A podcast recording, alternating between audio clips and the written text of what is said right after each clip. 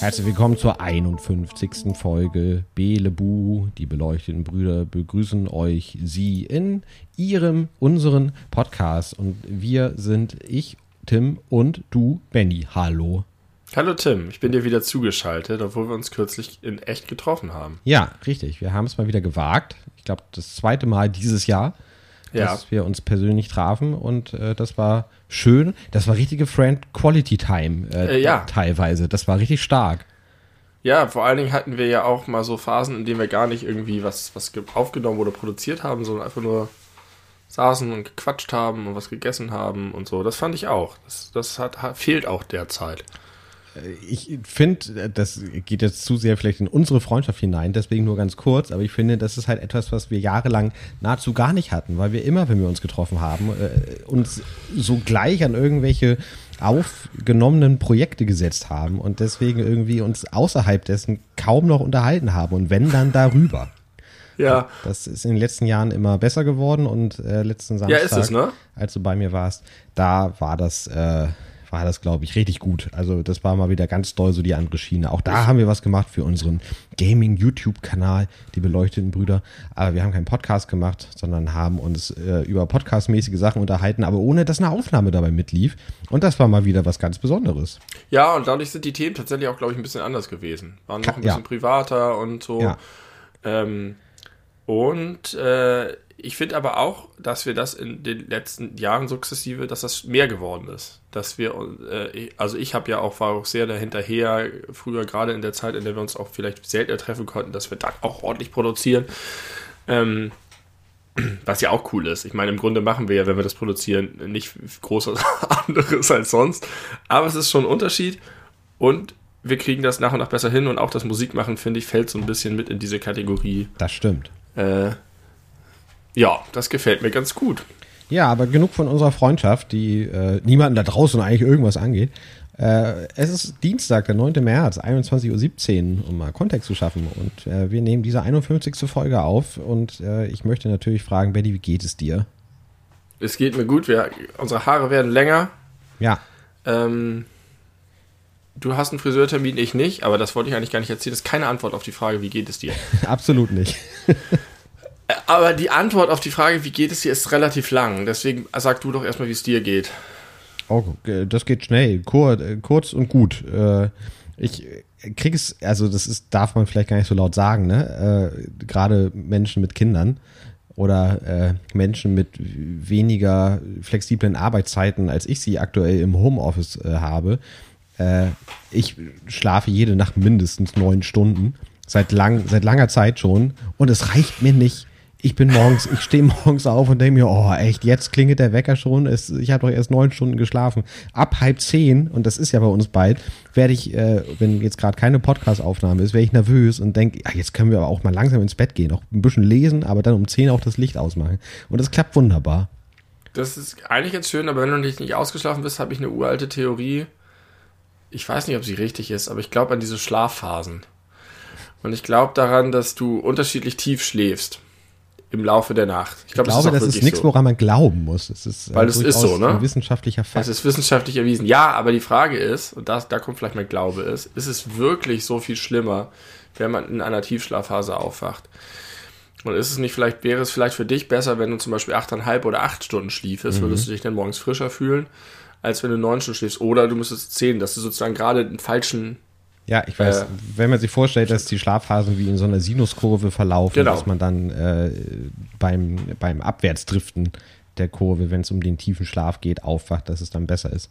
Ja, und wenn du von alleine aufwachst, ist es, glaube ich, normalerweise so, dass du natürlich in einer Nicht-Tiefschlafphase aufwachst, aber vielleicht ist es dann vom Biorhythmus und Tageslicht oder sonst was dann doch so. Hast du ein dunkles, ist es dunkel morgens im Schlafzimmer bei dir? Es geht nicht doll, nicht, also nicht extrem, aber auch nicht so, dass es taghell ist. So ein Zwischending. Was verdunkelt es denn? Äh, Rollo Gardinen, oder Gardinen. Gardinen? Relativ Wir haben- dicke Gardinen.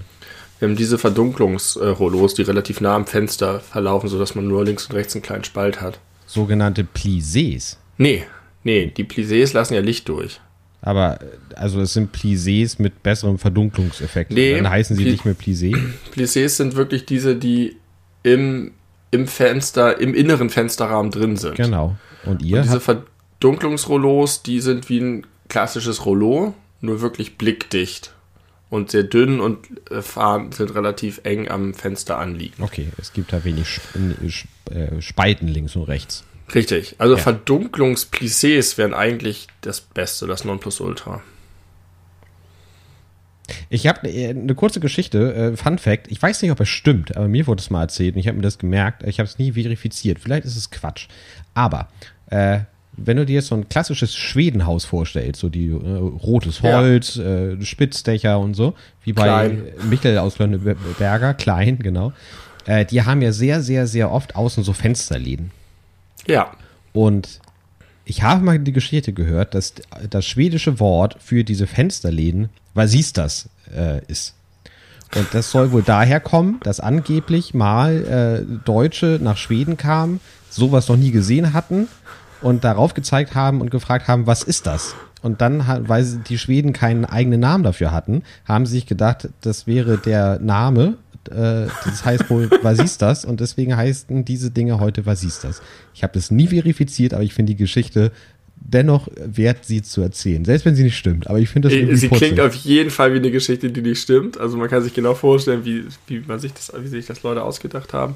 Das gleiche gilt bei mir dafür, dass ich die Geschichte gehört habe. Woher kommt es, dass äh, man sagt, wenn du etwas nicht auf isst, gibt es am nächsten Tag schlechtes Wetter? Oh, woher kommt das? Die Geschichte, die ich kenne, die sehr ähnlich ist wie die, die du kennst, ist, dass das aus dem friesischen, norddeutschen kommt und äh, dass es gar nicht heißt, dass es morgen schlechtes Wetter gibt, sondern dass es heißt, ist auf, sonst giftet morgen Wetter.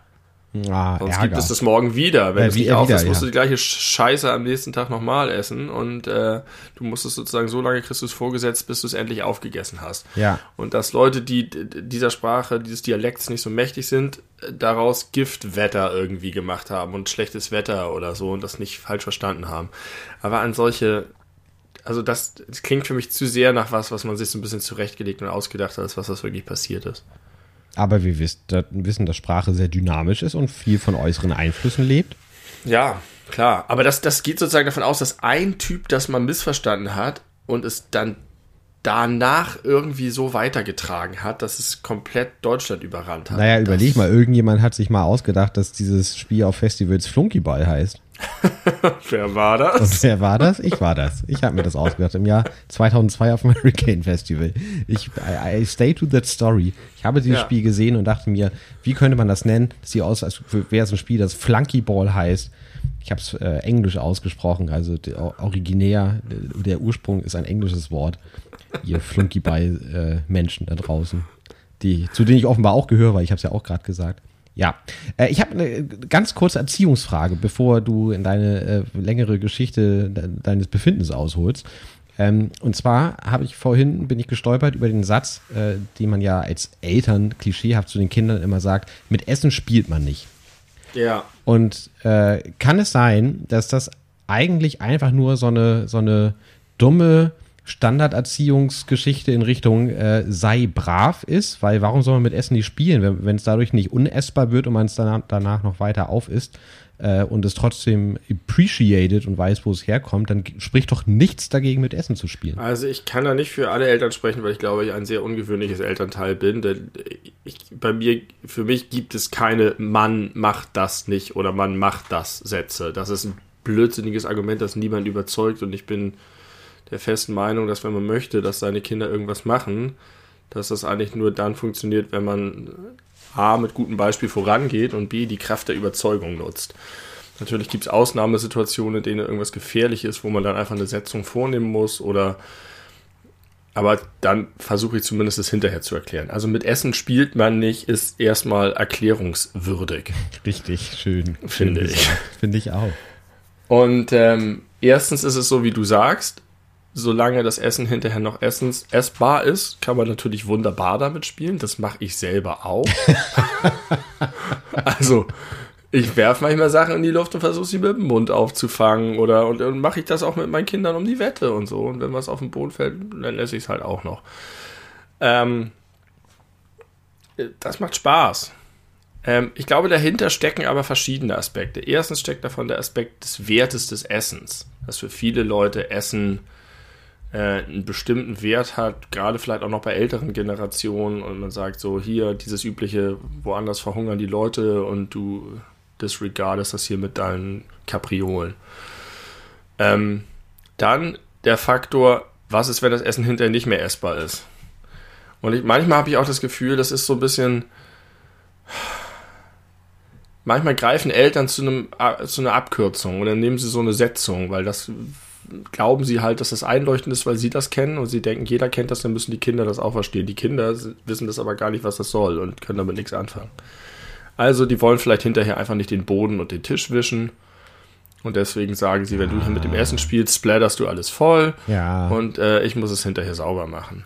Okay, Ähm, ja, das ist plausibel. Und dann, und das ist der schlimmste Grund, gibt es einfach viele Leute, die, denen es sehr wichtig ist, dass ihre Kinder sehr wohlerzogen, artig und äh, sozial verträglich sich verhalten. Ich war neulich auf dem Spielplatz und da war ein Papa mit seinen zwei Jungs, die waren so, ich schätze, 10, 11, irgendwie sowas in der Richtung und trugen alle makellose Kleidung.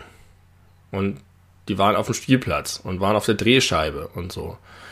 Und sind dann halt auch mal umgefallen oder sonst was. Und dann hat der Vater irgendwann seinen einen Sohn so angeblafft und sagt, ich hab dir das heute schon 40 Mal gesagt. Nicht irgendwie mit deiner Jacke irgendwie da rüberschraben, die geht kaputt oder sonst was. Äh, die war teuer oder was auch immer. Und das war halt eine von diesen, ah, diesen fancy, schicken Jacken, die so ein bisschen gepolstert sind. Und da habe ich auch gedacht, Alter, du bist auf dem scheiß Spielplatz mit deinen Kindern. Wenn du mit der Jacke keinen Spaß haben darfst, what's the fucking point? Vielleicht wollte aber der Sohn unbedingt diese Jacke anziehen, weil die neu ist und er stolz darauf ist. Und er hat vielleicht sein Papa Ja. beim Essen schon gesagt, ja, aber dann musst du darauf aufpassen, dass die heil bleibt, weil die war teuer und wir haben nicht so viel Geld. Und äh, Die sahen nicht so aus. Die sahen so aus, als hätten sie sehr viel Geld. okay.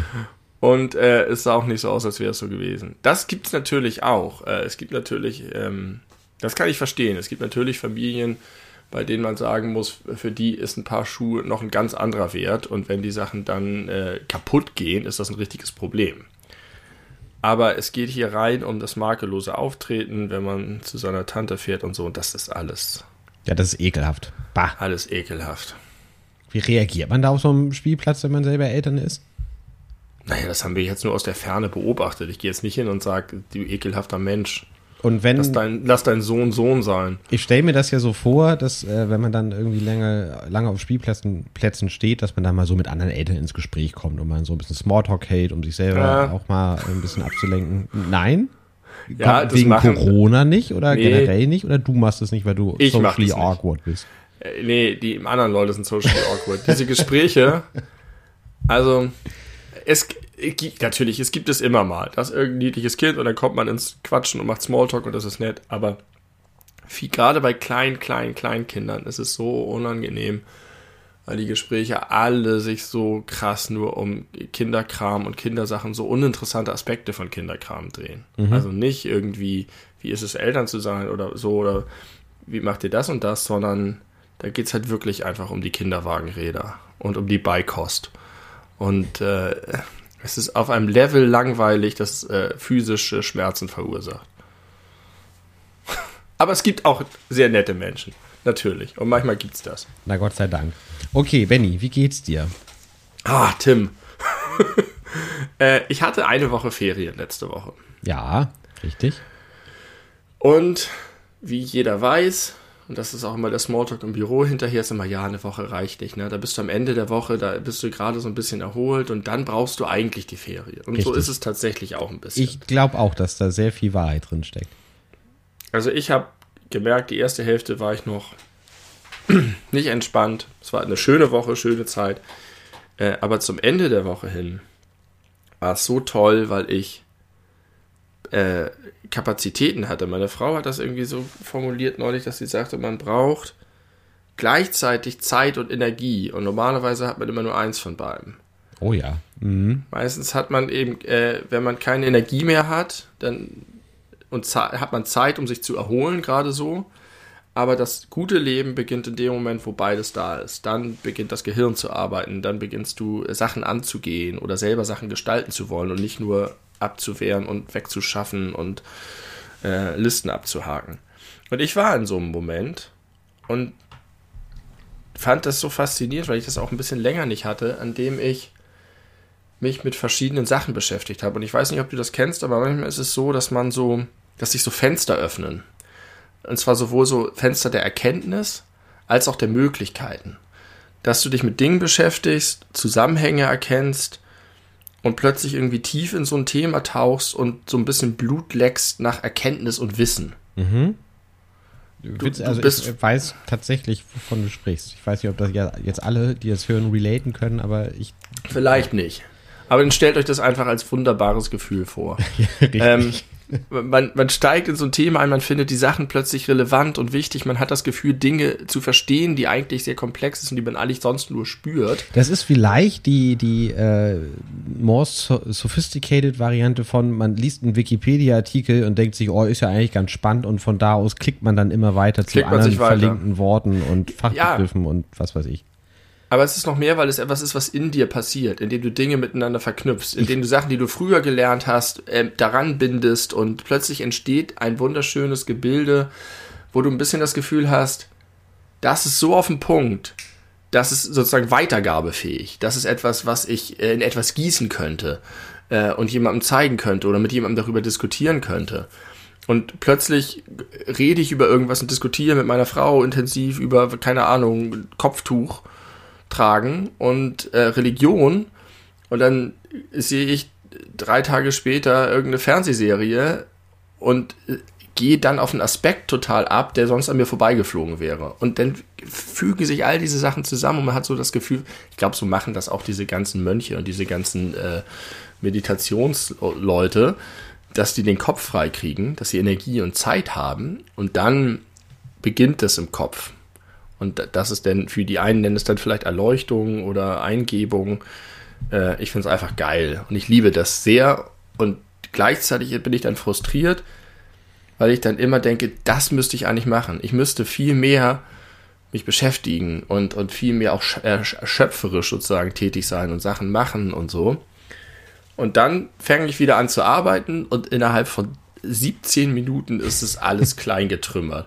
Und wenn ich dir jetzt versuchen würde zu erklären, was ich für Eingebung hatte und worum es ging, wäre es ein zerbröselter Restmüll, mit dem niemand was anfangen kann. Das ja. ist sehr niederschmetternd. Weißt du, was ich mir vorstellen könnte, was dir helfen würde oder helfen könnte? Das ist richtig seltsam, dass ich sowas sage, weil ich überhaupt nicht der Typ dafür bin und auch selber nur bedingt daran glaube, obwohl ich mir sicher bin, dass da irgendwas hintersteckt, was ich nicht verstehe.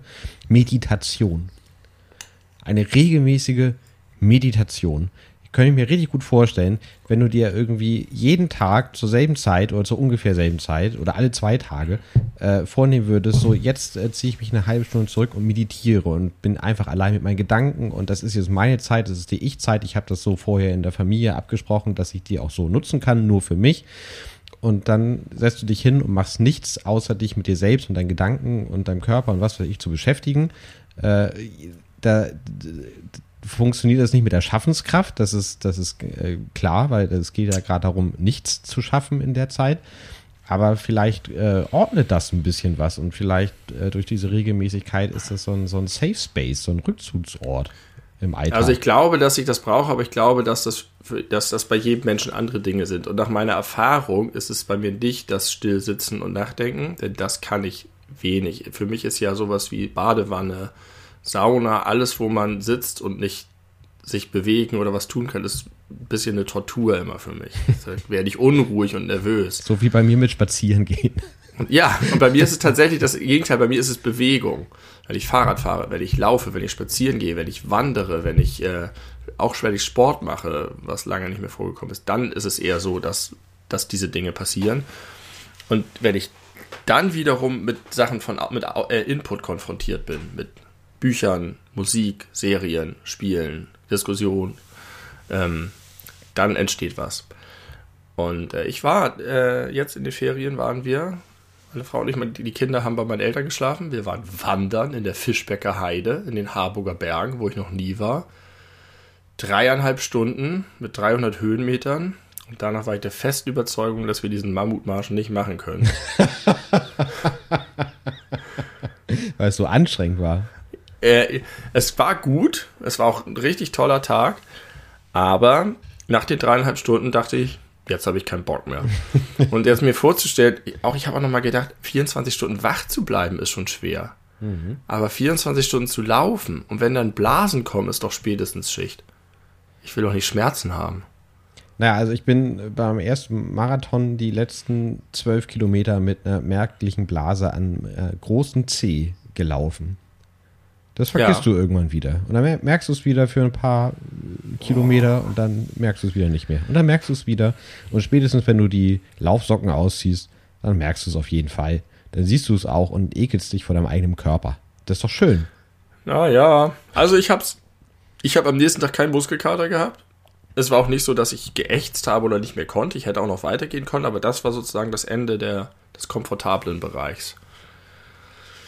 Aber mit 300 Höhenmetern, das hast du natürlich so über Hamburger Land nicht. Nee, das stimmt. Aber es ist toll, da warst du da schon mal? Nee.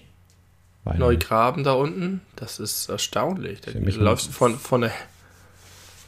Ist ein völlig schwarzer Fleck auf meiner Hamburg-Karte. Ja, es ist alles super hässlich da und dann läufst du in die Natur und es ist wunderschön. Oder dann wundert man sich, weil man sich vorstellt, das wäre Hamburg, wenn es keine Menschen gäbe.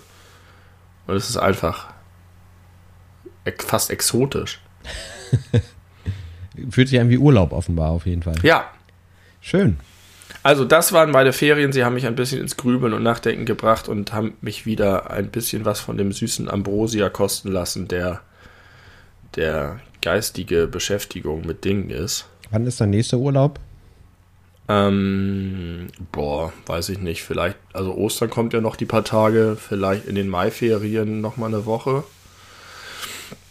Und ansonsten habe ich drei Wochen im Sommer. Okay, also etwas, worauf du hinarbeiten kannst. Du ziehst mich ein bisschen runter, wenn ich ganz ehrlich sein darf. Darf ich? Nein, das ist toll. Das ist toll. Also, ja, das, das ist, die 17 Minuten Arbeit haben deine ganzen Träume und, und, und Kreativität zerhämmert. Ja, aber Zeit. es war sozusagen, ich bin ja nicht, nicht unzufrieden mit meinem sonstigen Leben. Die Arbeit macht mir auch Spaß, aber das ist so ein bisschen, wo du denkst, da, da draußen ist was und es ist ein bisschen bittersweet, weil man denkt, ich hatte das schon häufiger und es hat nie wirklich zu etwas geführt, von dem ich sage, dass das ist etwas Bleibendes. Aber man kann da immer wieder hinkommen. Und es ist so lohnt. Und ich, ich habe wieder einfach gedacht, wie toll es ist, sich mit der Welt zu beschäftigen. Okay, Achtung, lieber Podcast, äh, wenn gleich ein China-Jingle kommt, dann war die folgende Frage für Benny zu persönlich. Benny, Meinst du, dass äh, du das so wahrnimmst und äh, von der eine Woche als äh, am, äh, vom Ambrosia-Kosten beschreibst, hat ausschließlich damit zu tun, dass du Kinder hast? Äh, nein, auf gar keinen Fall. Auf gar keinen Fall? Das, ah, das hatte ich früher auch schon ganz oft. Ich hatte, ich habe das, als ich, ich habe ja mein Fernstudium gemacht nach meinem äh, regulären ersten Studium. Was denn? Und da, äh, Geschichte und Literatur der europäischen Moderne. Das wusste ich nicht. Habe ich nie beendet.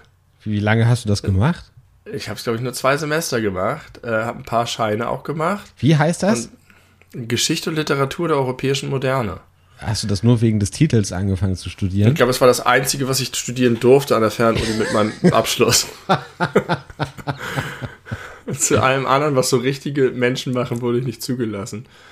Ähm, und da war es auch schon so, dass ich mich da reingelesen habe und auch sich tausend Fenster und Türen geöffnet haben und, und ich Zusammenhänge erkannt habe und dachte, damit müsste man was machen und da müsste man sich tiefer beschäftigen und das ist so, so interessant.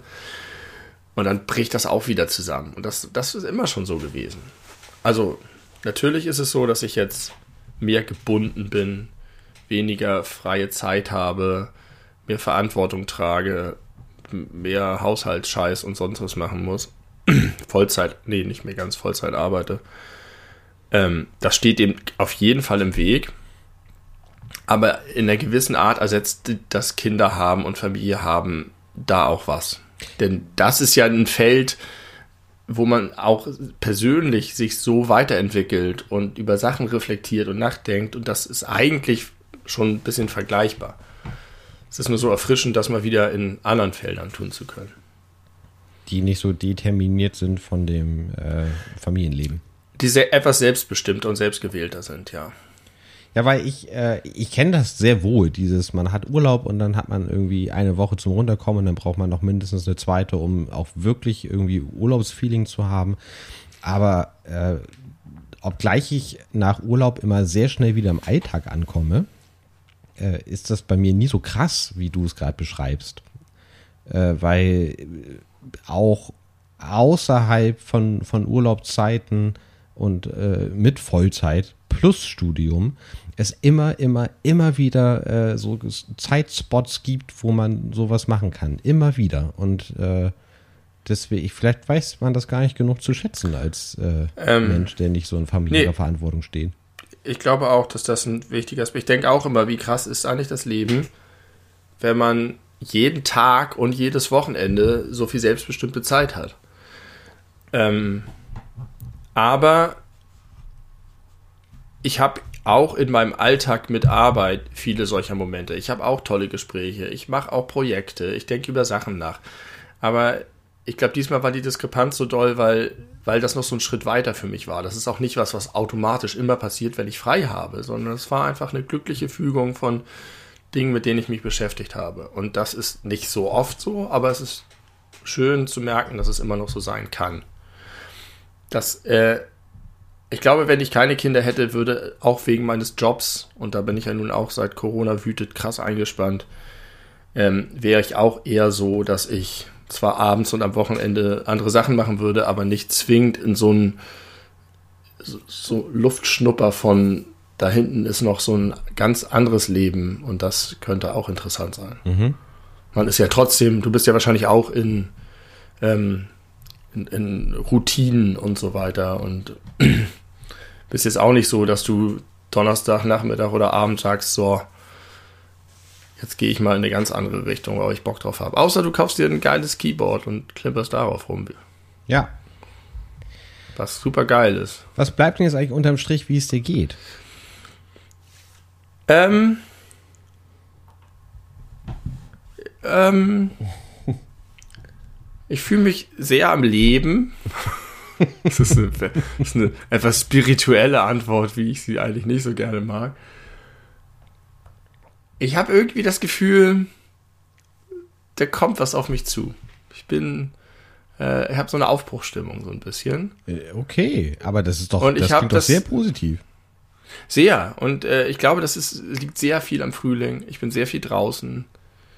Äh, es, es geht gerade alles in so eine, eine etwas neue Phase und ich bin voller Tatendrang.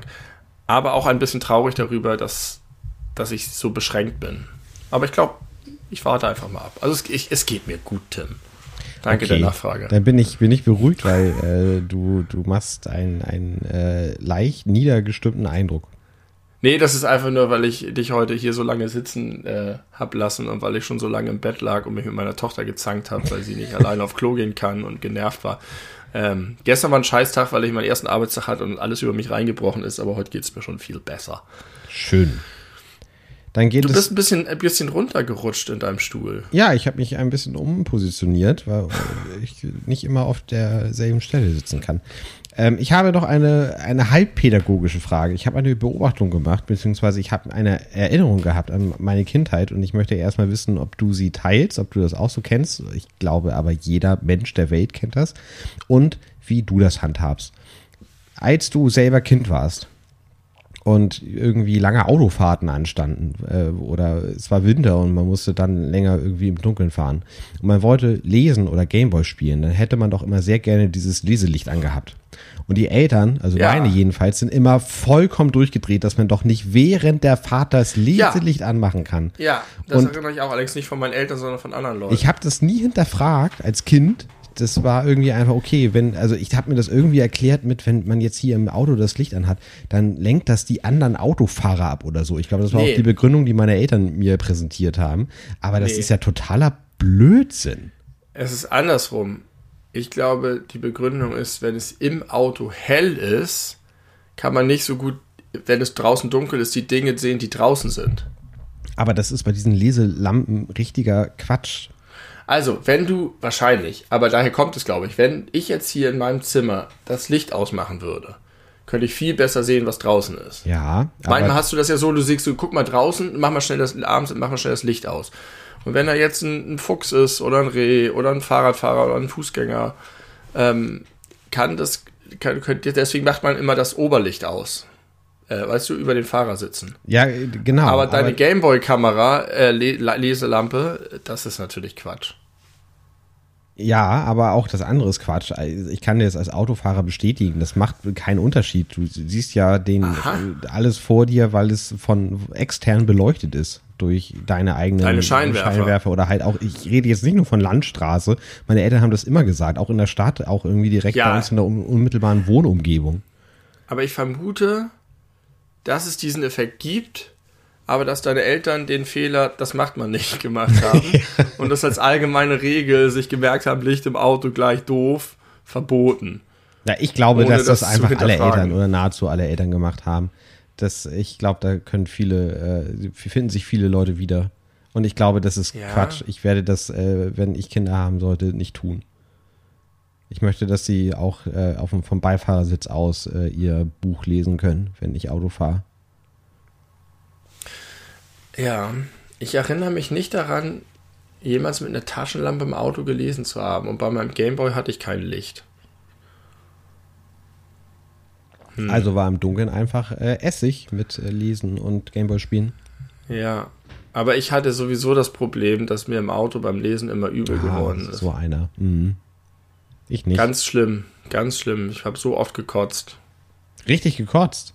Richtig gekotzt. Wir müssen ranfahren und weg, äh, raus mit der Scheiße. Soll ich dir erklären, wie, der, wie das medizinisch ja, zu erklären ist? Gerne. Ähm, es ist so, dass der, also dein, dein Innenohr hat ja so äh, drei, drei äh, Gänge, Gang, Ganglien ja. sogenannte. Und äh, da ist eine zähflüssige Flüssigkeit drin. Und, äh, in, und an den Innenwänden dieser, dieser Gänge sind so kleine Härchen. Das habe ich im Biounterricht gehört. Dadurch hast du auch den Gleichgewichtssinn und genau, die Orientierung. Das ist, das ist so. der Gleichgewichtssinn. Das, ja. das vestibulare System.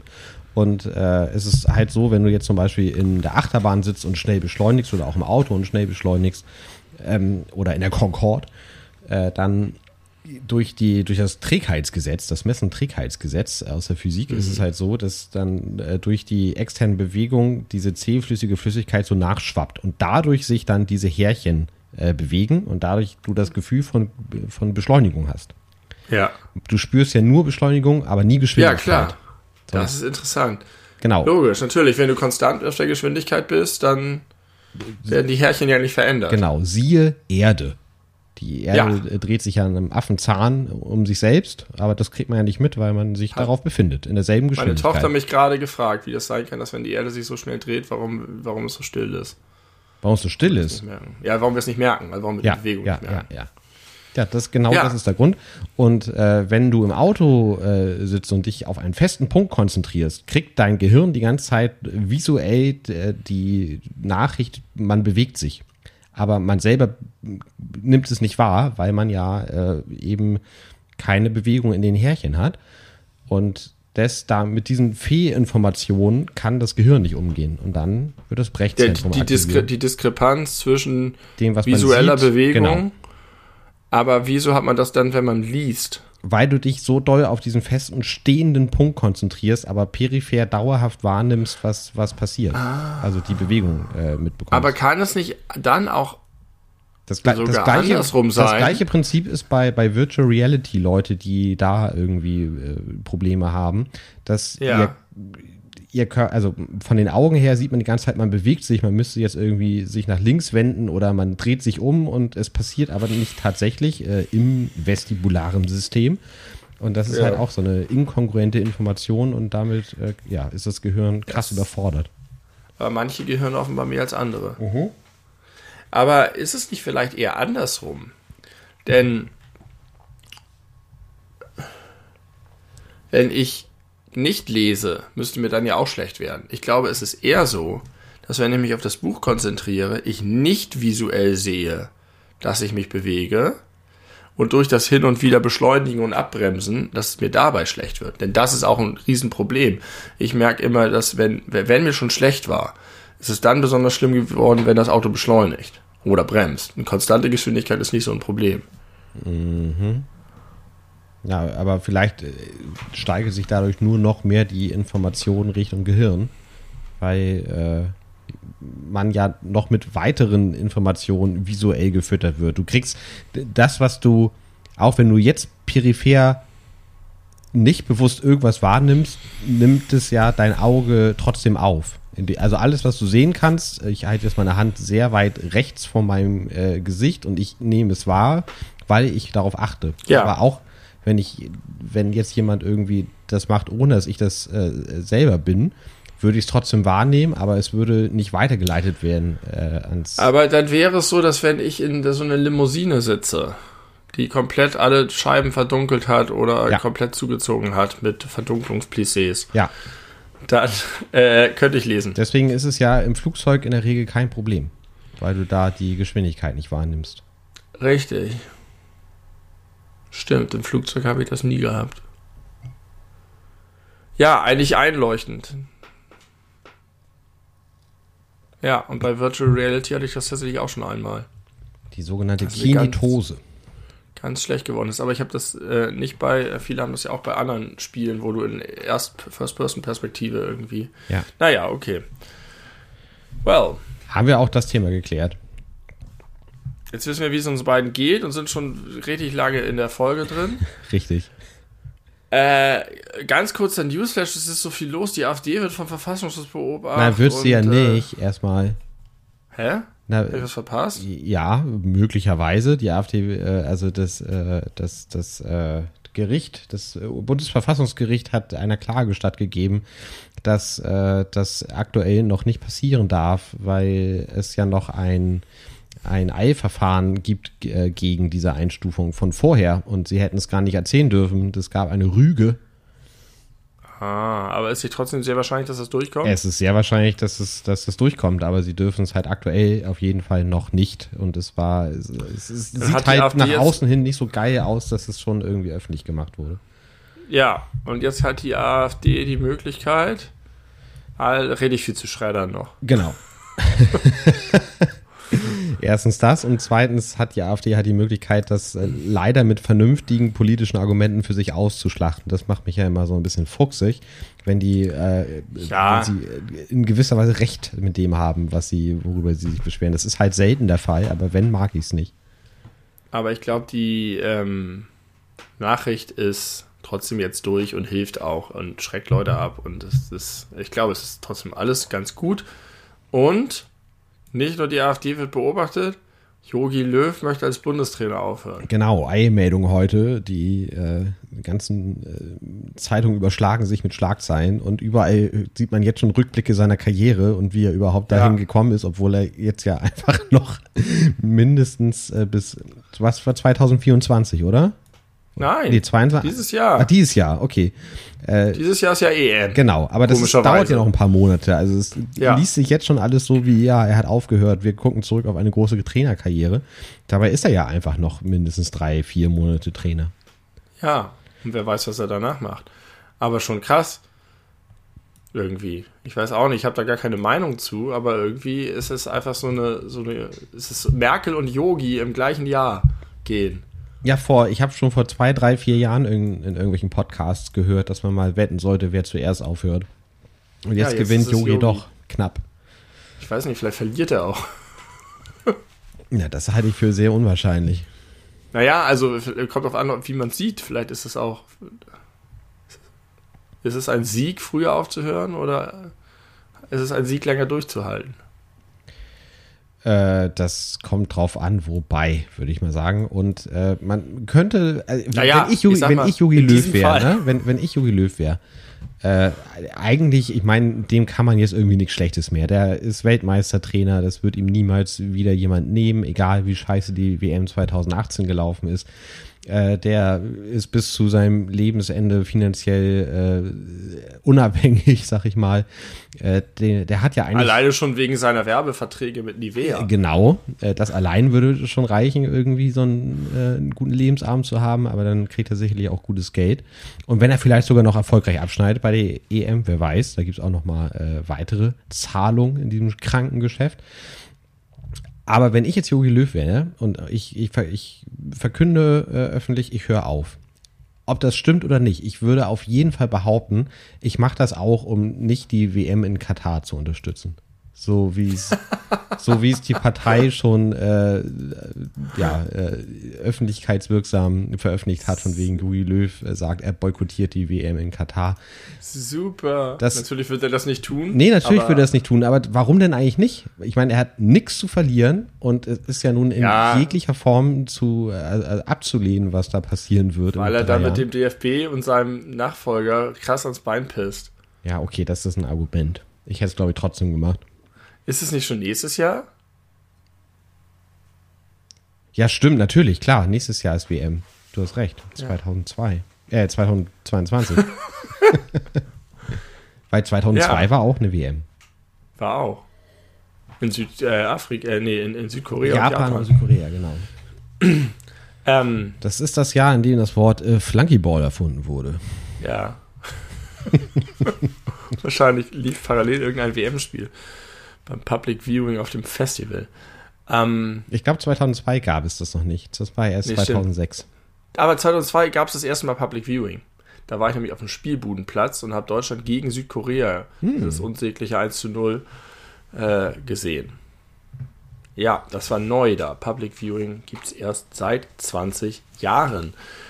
Und äh, dritte Nachricht bei Bennys Nachrichtenflash, der neuen Kategorie dieses Podcasts, ist, meine Gewinner des Jahres 2020 haben zugeschlagen und das britische Könighaus Ja, in ein, ein absolut einzigartige Situation gestürzt und man kann nur daneben sitzen und sich am Feuer wärmen, äh, während der Buckingham Palace brennt. ja, das, äh, das ist äh, ein gutes Thema. Ich habe tatsächlich gestern oder vorgestern, ich glaube gestern war das, äh, relativ lange äh, RTL geguckt, wo äh, Frauke Ludewig in einer Sondersendung mit dem RTL-Adelsexperten, dessen Namen ich nicht mehr weiß, und äh, Guido Maria Kretschmer über dieses Interview gesprochen hat, weil RTL hat sich die Deutschland-exklusiven Rechte an der Ausstrahlung dieses Interviews gesichert für Geil. sicherlich viel Geld.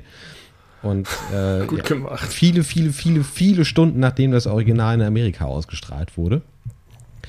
Ja. Und äh, ich habe das ein bisschen gesehen und äh, das ja, war verrückt. Das ist ein verrücktes Thema. Und ich habe heute bei Twitter gesehen, dass Erika Steinbach, äh, die äh, Ex-CDUlerin und jetzt heftiger AfD-Fan und äh, verwirrte senile Frau, äh, wie die darüber abhatet. Und deswegen denke ich mir, wahrscheinlich haben die was Gutes gemacht, weil eigentlich habe ich keine. Meinung dazu, ist mir total egal.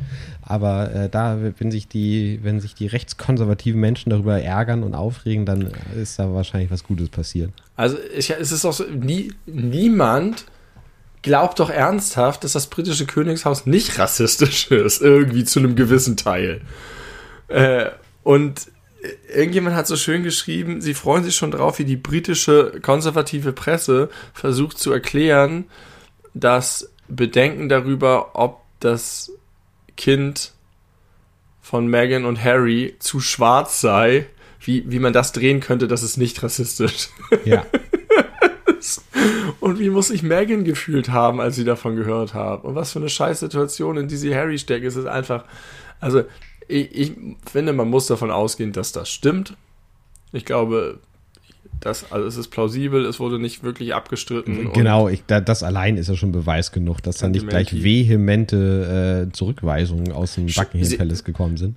Sehr schön fand ich auch, es wurden keine Namen genannt, aber sie hätten gesagt, die Queen sei eine tolle Frau. Ähm, äh, Kate sei eine super Person. Äh, mit William hofft Harry, dass das Verhältnis bald passt. Nur zu Prinz Charles haben sie nichts gesagt. Ja. Also da ahnt man, der ist doch einfach verbittert und frustriert, dass seine Mutter immer noch lebt. Geiler Satz. Ja, witzig hätte ich gefunden, wenn äh, Harry für das Interview bei Oprah äh, wieder sein Karnevalskostüm von vor zehn Jahren angezogen hätte.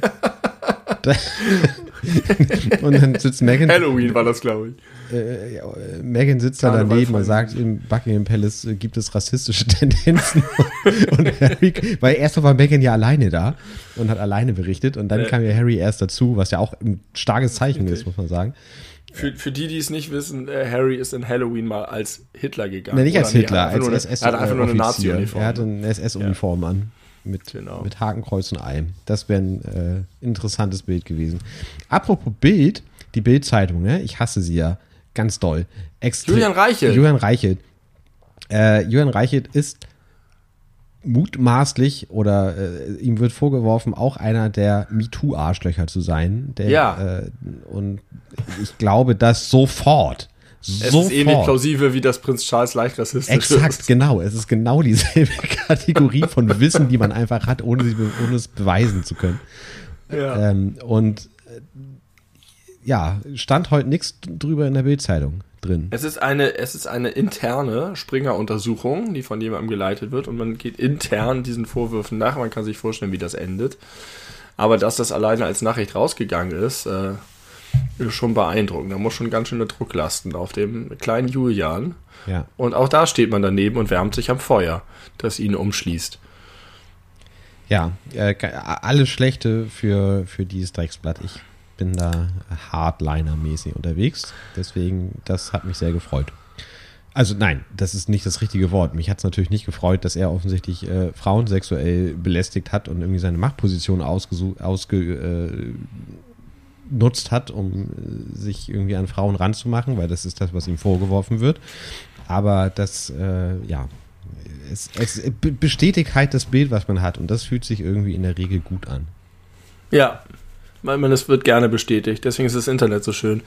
Äh, Nachricht 4 von 3. Schöne Grüße gehen an Glöggel in die Schweiz. Übrigens, Glöggel hat sich, du hattest neulich gesagt, was ist eigentlich mit Glöggel? Glöggel hat sich wieder gemeldet äh, mit einem Kommentar zu unserem Podcast. Aber bevor ich den verlese, kommt die dritte Nachricht aus der vierte Nachricht aus der Schweiz.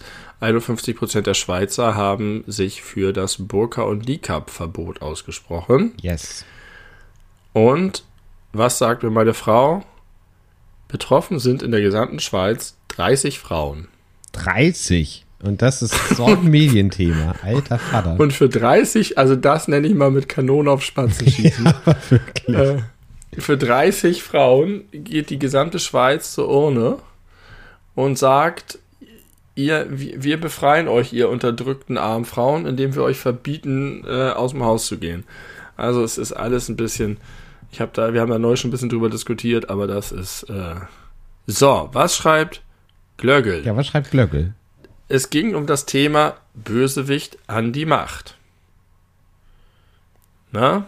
Guter Herrscher. Ah, ja, ja, ja, genau. Guter böser Herrscher. Ja. Und jetzt, das wird dich freuen, kommt ein Beispiel aus dem Marvel Cinematic Universe. In Thor, Tag der Entscheidung, ist Loki am Anfang als Odin der Herrscher von Asgard. Und er ist ein Superherrscher. Theater, Wein und Trauben. Loki ist natürlich eine schwierige Persönlichkeit, deswegen weiß ich nicht, ob das gilt, aber ich finde ihn mega super. Und noch zum Thema Handfeger und Schaufel. Was sagt man in der Schweiz? Jetzt darf ich es nicht verkacken. Schüferli und Würscherli. Oh, süß. Wüscherli. Schüferli und Wüscherli. Typisch Schweiz mit viel Li am Schluss. Ja, und ganz niedlich. Ja, das sind die News aus der Schweiz und damit ist unsere kleine Kategorie an ihrem Ende angelangt und ich übergebe zurück an meinen Partner Tim am Popschutz. äh, wir, haben, wir waren gerade schon ein bisschen politisch. Ich möchte da noch kurz bleiben. Ähm, wobei das eigentlich eine wunderbare Überleitung wäre, äh, davon abzurücken, aber ich äh, trage das schon länger mit mir rum und es hat sich wieder äh, noch weiter verschärft. Und zwar unser Freund A.H. Adolf Hitler? Äh, fast, Attila Hildmann. das ist mir noch nie aufgefallen. Als, also ich sag dir mal so, als ihm das aufgefallen ist, seitdem benutzt er das gerne, um äh, zu kokettieren. Ja. Und es ist ja so, Ich hoffe, das stimmt. Äh, tatsächlich kommen in dem Fall meine Informationen von Attila Hildmann. Deswegen kann es sein, dass das einfach auch alles vollkommener Bullshit ist. Aber angeblich ist es wohl so, dass es ein äh, Haftbefehl gegen ihn gibt, man ihn aber gerade nicht auffinden kann. Ge ja, die Gerüchte besagen, er befände sich gehört. in der Türkei. Aber man weiß es nicht so genau. Er ist äh, weiter on fire bei Telegram und hat es jetzt wirklich, äh, also er hat jetzt eigentlich sämtliche Masken fallen lassen, äh, von wegen NWO und Freimaurer und Deep State und so. Und er spricht sich das offen aus. Hinter allem dieser ganzen Weltverschwörung stecken, na, wer? Die Juden. Die Juden. Und ich bin dir in diesem Fall, also ich bin dir nicht voraus, aber ich weiß das schon, weil ich neulich ein Newsflash von meiner Frau bekommen habe, dazu die gesagt haben, ah, ich weiß schon, wo mit Tim nächste Folge um die Ecke kommt. Der gibt mir immer meine tägliche Dosis Attila oder meine zweiwöchentliche Dosis. Ja. Ja, er hat sich als Antisemit äh, entpuppt. Also er hat es schon seit Monaten gemacht eigentlich, dass er immer wieder die Juden mit erwähnte und äh, der, der Geldadel und äh, wie auch immer, äh, die die Welt heimlich äh, lenkt im Hintergrund. Und jetzt ist ja. er aber zu, zu, zu direkten, äh, zum direkten Holocaust-Leugner geworden. Hm, und die epochale Lüge, die größte Lüge der Geschichte. Genau. Und äh, eine Sache, also ein, ich möchte sagen, ein kleines Hobby, welches ich schon seit auch vielen Wochen bis Monaten äh, betreibe. Attila Hildmann macht in seinem Telegram-Kanal regelmäßig äh, so, ja, wie so Quizfragen. Also, äh, also man, man, man kann so Abstimmung machen, aber auch Quizfragen. Ähm, und für Abstimmung benutzt er Quizfragen, so dass er immer vorher bestimmt, was die richtigen und was die falschen Antworten sind. Und dann sind da halt solche Fragen wie, äh, was ist Merkel? Und dann ist Antwortmöglichkeit A, äh, ein, äh, eine Jüdin, die die BRD GmbH leitet äh, und äh, die uns 80 Millionen Deutsche töten möchte. Oder Antwortmöglichkeit 2, eine gute äh, demokratisch gewählte Kanzlerin. Und wenn man dann die zweite Möglichkeit auswählt, dann ist es falsch. also dann kriegen wir so ein Burp. Äh, das ist, das ist auf eine komische Art ja, niedlich und lustig. Genau, und, okay. und mein Hobby ist, diese Fragen immer genau so zu beantworten, wie Attila Hildmann meint, dass sie falsch sind. Es gelingt mir ehrlicherweise ja. nicht immer, weil die manchmal echt ziemlich seltsam formuliert sind. das ist nicht ganz einfach. Ähm, aber ich habe mir mal eine abfotografiert. Die ist nicht alt, die ist von letzter Woche Mittwoch. Das ist eine Funktion in Telegram, in oder Telegram, genau, genau, genau. Ja. Und da äh, war die Frage, gibt es irgendeine Parallele zwischen Hitler und Merkel, sodass man sie aktuell gleichsetzen könnte? Antwortmöglichkeiten ja. Zweite, nein, Hitler kämpfte für Deutsche, Merkel gegen Deutsche. Und nein. Ich habe nein gewählt, weil ich finde, dass das die richtige Antwort ist auf diese Frage. Das, aber ich finde nicht, dass man Hitler und Merkel gleichsetzen kann.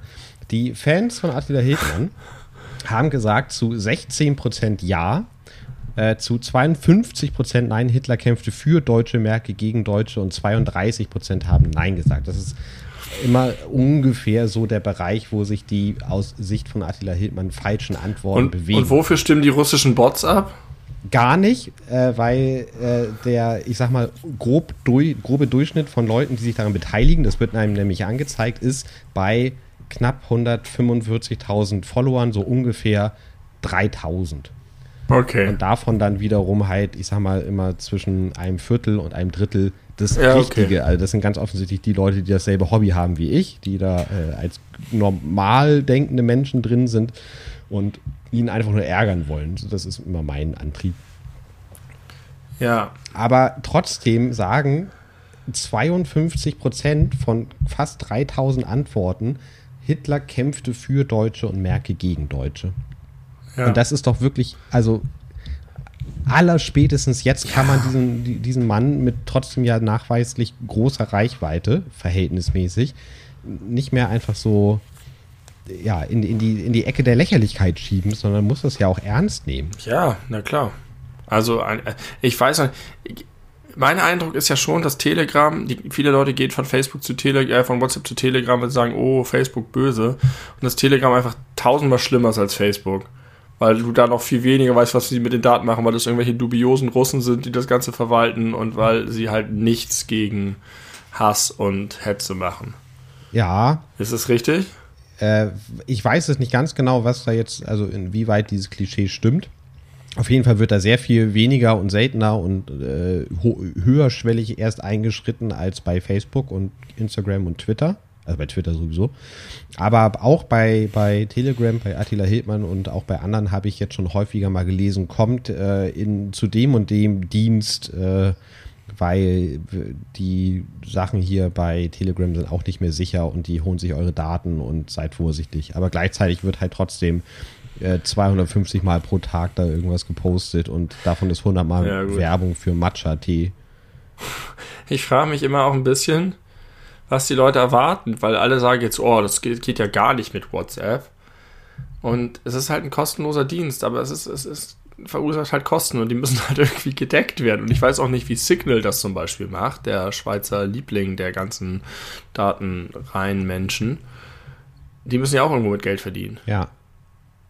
Und das auch kostenlos. Aber bei WhatsApp war es ja auch erst so. Vielleicht spekulieren auch die Leute von Signal darauf, dass irgendwann ein Großkonzern das aufkauft, nee. wenn es groß genug geworden ist. Ja, ganz am Anfang war es bei WhatsApp so, als die klein waren, aber das ging ja relativ schnell. Jetzt war die letzte Änderung, ich weiß gar nicht mehr, worum es da im Detail ging. Die letzte Änderung hat irgendwie jetzt die Leute auf die äh, rausgetrieben. Ja, es hat aber Netzwerk. auch schon viele Leute rausgetrieben, als Facebook WhatsApp gekauft hat. Ja, richtig. Vor vielen Jahren. Ja. Und da es hat sich ja inhaltlich erstmal äh, für lange Zeit gar nichts geändert.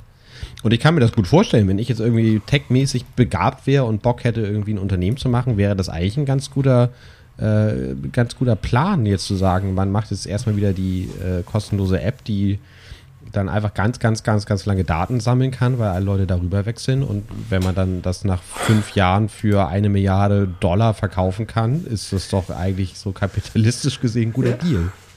Ja. Du musst ja groß werden in diesem Meer an an Apps. Ja, ey, glaubst du, dass Attila Hildmann Leute verliert über seinen äh, Antisemitismus? Leute, die gesagt haben, Corona, bu, bu, bu und so, aber äh, jetzt stopp mal gegen die Juden, ist mir doch zu krass. Also er hat ja merklich Leute verloren, als er äh, sich von Trump abgewendet hat. Das hatte er ja schon äh, gemacht, bevor, äh, bevor Trump äh, offiziell auch das Amt übergeben musste, sondern äh, er wurde da auch von ihm deklariert als äh, Mitarbeiter des Deep States und der NWO und äh, Hochfinanz und so. Das sind alles so Schlagworte, die er immer wieder raushaut und benutzt, so ohne Sinn und Verstand. Also man wird wirklich, also ich verstehe schon, wie Indoktrination da funktioniert, wenn man nicht genügend Verstand hat, sich da selber ein Bild zu machen ist echt spannend, aber auch fürchterlich erschreckend. Äh, ich äh, glaube nicht, dass ihn das dauerhaft schädigen wird. Kann ich mir nicht vorstellen. Ich glaube, die Leute, die ihn jetzt noch folgen, aber, äh, die sind einfach so krass. Also entweder sind es halt Leute, die es aus Interesse machen, aber die Leute, die ihm auch glauben, äh, er hat sich auch von, äh, von QAnon total losgesagt. Also die hat er ja auch in Grund und Boden ja. geschrieben. Und, und ich, ich glaube, da lässt er sich eine sehr große Klientel entgehen. Er äh, setzt sich auch immer äh, mit seinen Worten ein für Muslime. Ja. Und für Tiere. Und für veganes Essen. also Tierwohl ist irgendwie immer ein Thema, äh, dass Muslime und äh, Deutsche Freunde sein müssen, weil nur zusammen man den Feind besiegen kann. Ich glaube, da verliert er ganz viel, bin ich, bin ich fest von überzeugt. Wenn er auch gegen. Ah, wahrscheinlich ist es einfach seine Überzeugung. Ja, richtig. Der ist ja einfach wirklich ein, ein, ein Wahnsinniger, der seinem eigenen Kompass folgt ja. und nicht einer, der einen Plan hat für einen Umsturz, äh, der irgendwie auf naja. Na, Moment, Moment. Okay. Er hat, ja, also, er ist geschrieben, also er, er, ist erst bei 1% und er kann noch viel schlimmer und er ist jetzt ja noch ganz harmlos, aber das, ja, das große, dicke ja. Ende kommt noch. Aber sag mal, ist, wird er jetzt gesucht und er ist, auf, ist nicht auffindbar? Wie gesagt, meine Information kommt von ihm. Ach so. Also ausgehend davon, wie viel also, er immer noch bei Telegram aktiv ist, ist er auf jeden Fall noch nicht gefasst. Ich verstehe nicht, wie er mit all dem, was er öffentlich geäußert hat, nicht in Haft sitzt. Ja. Also das ist ja Leugnung des Holocausts. Geht nicht. Das alleine reicht ja schon. Aber das ist ja tatsächlich ein, eine, eine neue Geschichte. Also er hat ja, also er, er ändert ja auch immer so ein bisschen seine Stoßrichtung. Ne? Erst Ja. war QAnon ganz gut, dann war Trump auch ganz gut. Und er war ja auch einer derjenigen, der bei dieser berühmten Demo in Berlin meinte, Trump wäre jetzt vielleicht da und so und hat sich dann sehr stark davon im Nachhinein distanziert und hat dann halt Trump auch zum Deep State gemacht, weil er auch ab und zu die Merkel-Raute macht, was ja ein eindeutiges Zeichen ist, dass er bei Ja, den, von den Freimaurern äh, finanziert wird die aber ein Judenorden sind. Also ja, also er, er, er wechselt ja, wie es so zu Verschwörungsideologen gut passt, seine, seine Meinung äh, wöchentlich und das mit, äh, mit der Holocaust-Leugnung, mit der äh, offenen, das macht er wirklich erst seit wenigen Wochen. Eigentlich seitdem die Nachricht offensichtlich draußen war, dass er auch gesucht wird. Also als würde er jetzt denken, pff, es ist alles scheißegal, ich kann die, die Dörfer hinter mir niederbrennen. Gut. Äh, Ja. Genug von Politik. Halt, ich habe noch eine Meldung von Michael Wendler, die ich an der Stelle nochmal vorlesen möchte. Ich habe eben kurz überlegt, ob ich nochmal dich frage, was denn mit dem Wendler Ja, ist. Aber da, ich, da ah, tut sie eigentlich nicht viel. Der war gerade neulich auf dem Jahrmarkt mit seiner Laura und hat, äh, hat so ein Selfie-Video gemacht, wo er gesagt hat, hier ist alles normal, das Leben ist super, dieser Rummel ist voll. Und im Hintergrund sind halt Leute mit Maske vorbeigelaufen. Also das war auch eigenartig. Aber der hat gestern geschrieben, also am Montag, äh, alles natürlich in Großbuchstaben. Fast 1000 Tote direkt nach der Märchenimpfung in den USA. Wissenschaftler befürchten, dass nahezu, dieser Satz, dafür habe ich es fotografiert. Wissenschaftler befürchten, dass nahezu jeder nach der Impfung im Zeitraum zwischen 4 und 14 Monaten sterben wird. Diese Impfung bringt den Tod. Benny, ich habe nur noch drei bis 13 Monate. Ja. Äh, Ich warte noch mal mit meiner Impfung ab, wie, wie es dir so ergeht. Ja, also das ist eine relativ spezifische Angabe, Zeitangabe und nahezu fast jeder jeder. gefällt mir Ja. auch, auch sehr, sehr gut. Also da, da lernt man doch was. Ich sag dir das. Da äh, ist gut für einen Schlafschafe. Ich war heute in einem Buchladen, das war irgendwie komisch. Irgendwie war dieser Lockdown gefühlt extrem lang. Ähm, vielleicht auch, weil es vorher schon mal einen gab. Und äh, heute durch so einen Buchladen zu laufen und ein Buch aus dem Regal zu holen und zur Kasse zu gehen, das war schon echt merkwürdig. War mir auch gar nicht klar, dass die es auch schon wieder aufhaben. Also entschuldige bitte mal, im Vorgespräch schimpfst du mit mir, nein, du hast nicht geschimpft, aber sagst, dass du noch weiterhin Friseurläden boykottierst, weil du nicht verstehst, dass sie aufmachen dürfen, aber gehst dann im Buchladen, wie passt das Ja, im zusammen? Buchladen kann ich ja Abstand halten. Beim Friseur nicht. Und es war wichtiger, dieses Buch zu kaufen, als meine Haare zu schneiden. Und a- a- nein, eigentlich war das mir so. Ich habe gesagt, das mit dem Friseur boykottiere ich, solange die Friseure die einzige Ausnahme sind, weil ich finde, dass es dafür keinen guten Grund gibt. Du hast vorhin eine einigermaßen plausible These von dir gegeben, von der ich aber nicht glaube, dass es der echte Grund ist. Ähm, und äh, ich finde das Quatsch.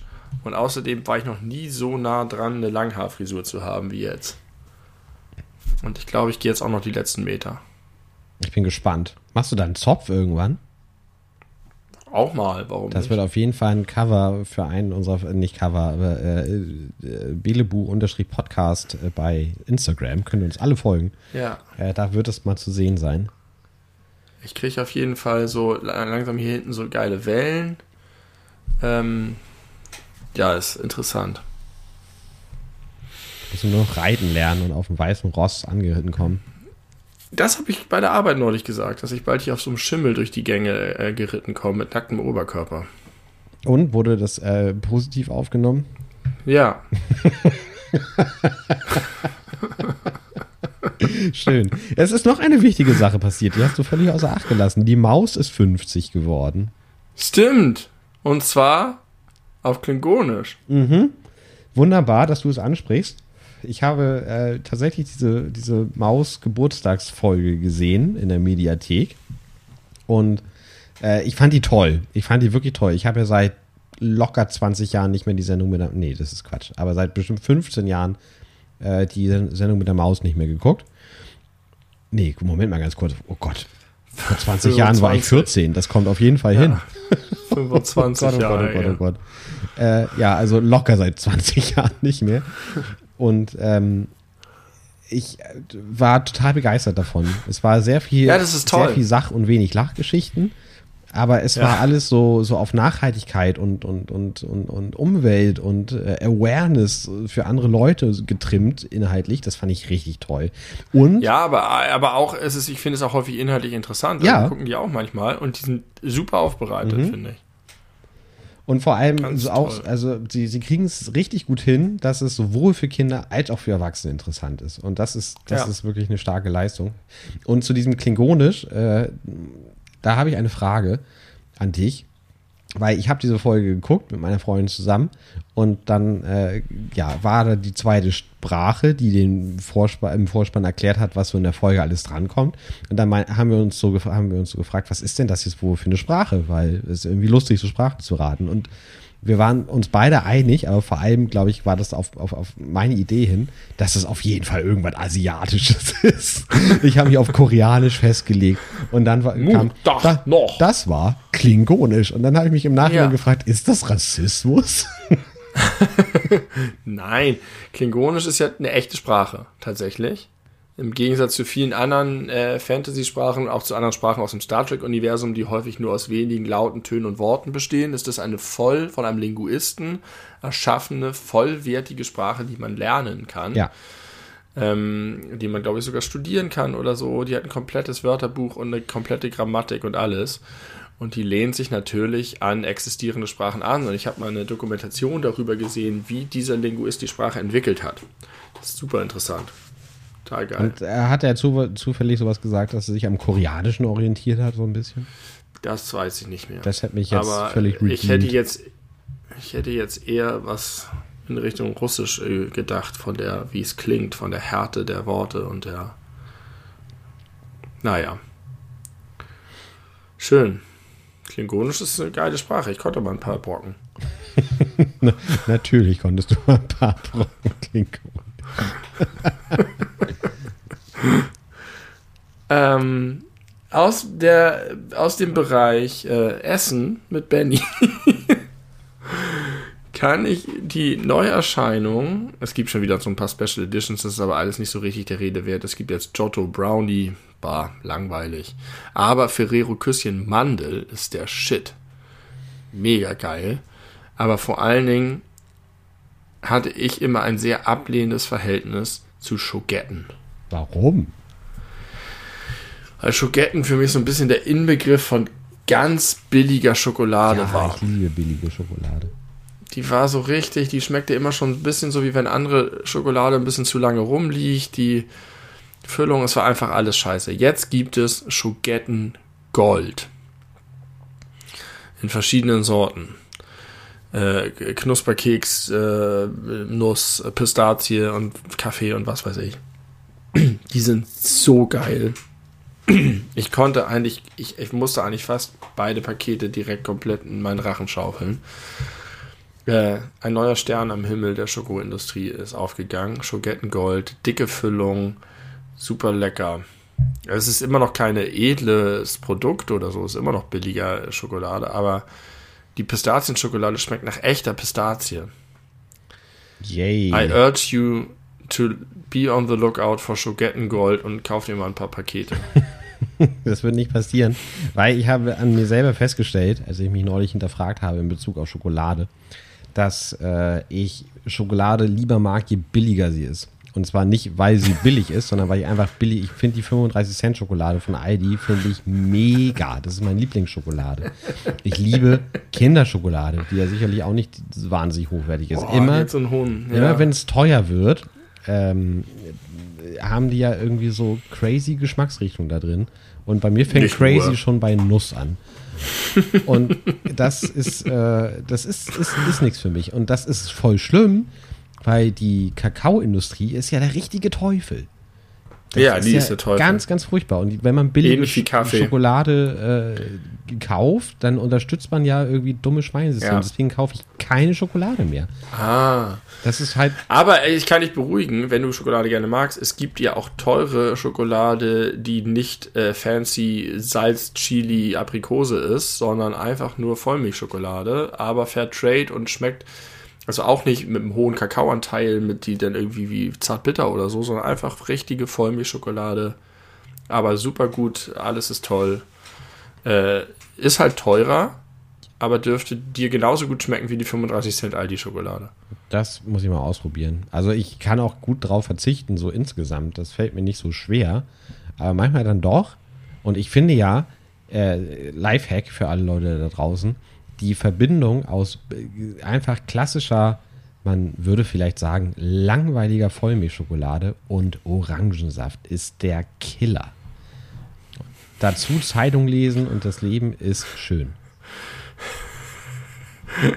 Ein, aber nicht einstippen, sondern so zusammen essen. Zusammen essen, nicht stimmen. Also begleitend. Genau. Und äh, was für einen O-Saft trinkst du? Äh, hohes C sehr gerne. Und da hat am liebsten Mit, die mit. Fru- mit oder ohne Fruchtfleisch? ohne, immer ohne, immer ohne. Leute, die Aber 100%, Pro- 100 am Direktsaft, liebsten, nicht ja, so ein Nektarscheiße. ja. Die- Diese, diese äh, Nektarscheiße finde ich in der Regel nicht so gut. Ja. So ein Konzentrat mit Wasser aufgeschüttet ist Vor, irgendwie nichts. vor allen Dingen nicht zusammen mit Wodka Gorbatschow. Oder sch guter Schokolade, die billig und schlecht ist. Nee, nicht zusammen mit Wodka. Dieser billige Orangennektar mit Wodka Gorbatschow, das ist die schlimmste Kombo. Ja, aber da geht's ja um was Oh, das anderes. schüttelt mich sofort. Aber ich habe es genau vor Augen, Gott. wie wir Ja. mit 16 oder ich war 16 diese Sachen zusammengemixt haben. Das war nämlich äh, das, äh, goldene Erinnerung. Oh, Diese Tetra-Packs 1,5 Liter billigste Genau. Orange oder noch schlimmer, diese dünnen Plastikflaschen, die dann so eingedellt sind mit dem Orangensaft. diese ungesunde Farbe des Orangensafts, so ein hellgelb.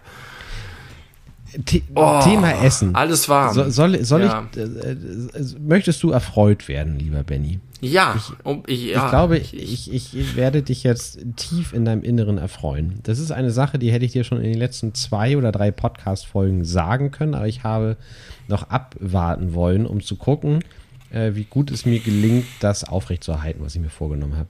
Du hast vor, keine Ahnung, drei, vier Folgen, hast oder vier Folgen, glaube ich, hast du mal empfohlen, die äh, Dokumentation von David Attenborough auf äh, Netflix. ja, Eh, Mein Leben auf unserem Planeten oder so heißt sie, glaube ich, ne? My ja, Life on the Planet. ja, ja, kann sein. Und ähm, ich habe mir die angeguckt, oder meine Freunde und ich haben uns die zusammen angeguckt und äh, fanden sie richtig gut.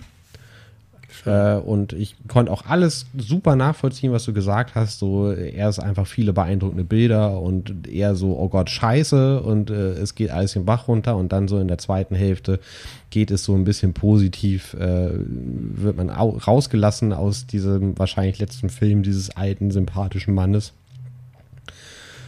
Und das haben wir uns so angeguckt und dann lief der Abspann und dann haben wir ausgemacht und ich habe meine Freundin angeguckt und habe gesagt, alles klar, ich kann kein Fleisch mehr essen. Ich, ich, ich kann das irgendwie nicht mehr mit meinem Gewissen vereinbaren. Und du weißt, ich bin ein, ein äh, schwieriger Essenstyp, Patient. schwieriger Patient, was Essen angeht.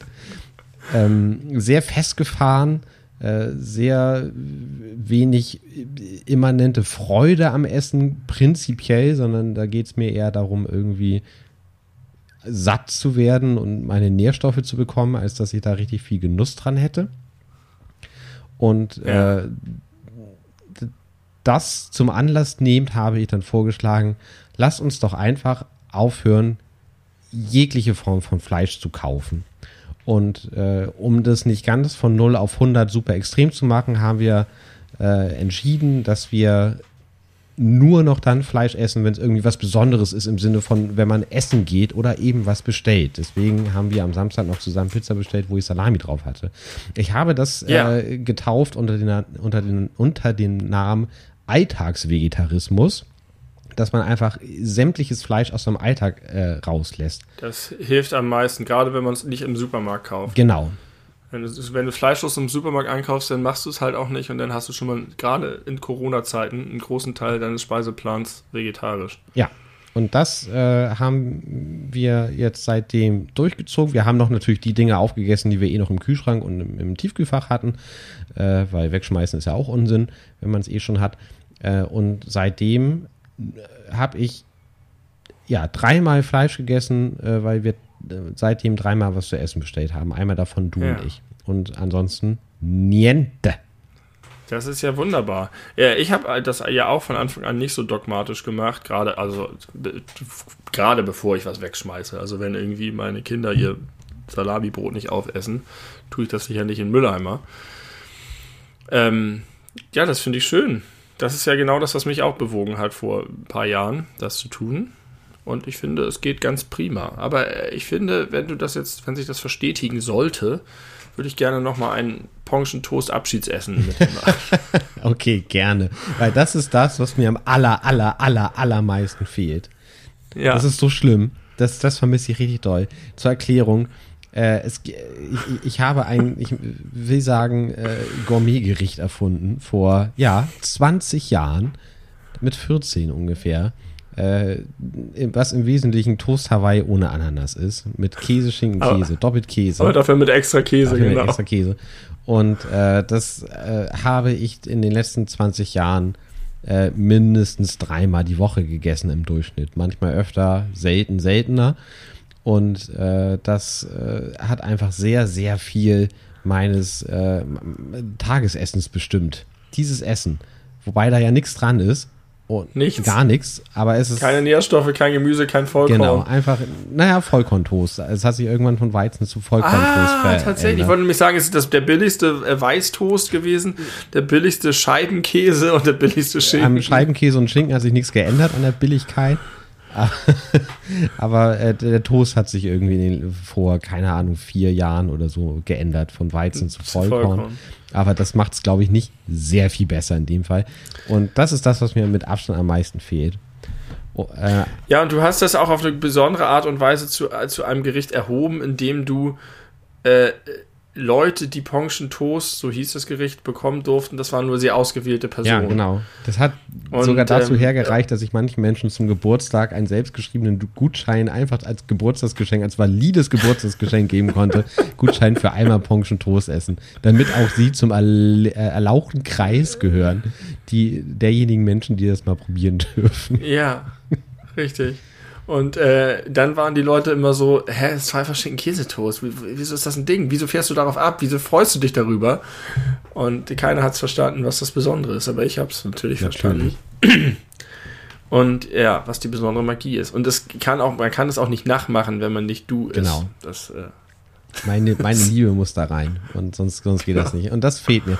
Aber bei wirklich allem anderen fehlt es gar nicht. Es ist überhaupt nicht schwer, auf Fleisch zu verzichten. Ich hätte ja. vor drei Monaten mich noch geohrfeigt für diese Aussage. Aber es ist so, es ist wirklich nicht schwer. Es ist nicht es schlimm, ist vegetarische Tiefkühlpizza zu kaufen. Äh, es ist, wir haben neulich, und das, das war das Allergeilste, wir haben vegetarischen, nein, wir haben Gemüsedöner gemacht. Und das war ja. so geil. Wir hatten gutes Fladenbrot, äh, die, die Inhaltsstoffe, also so Begleitstoffe, die nicht Fleisch sind, waren in meinem Döner einfach genauso wie im Dönerladen mit äh, Tzatziki ja. und Zwiebeln und Gurken und Tomaten.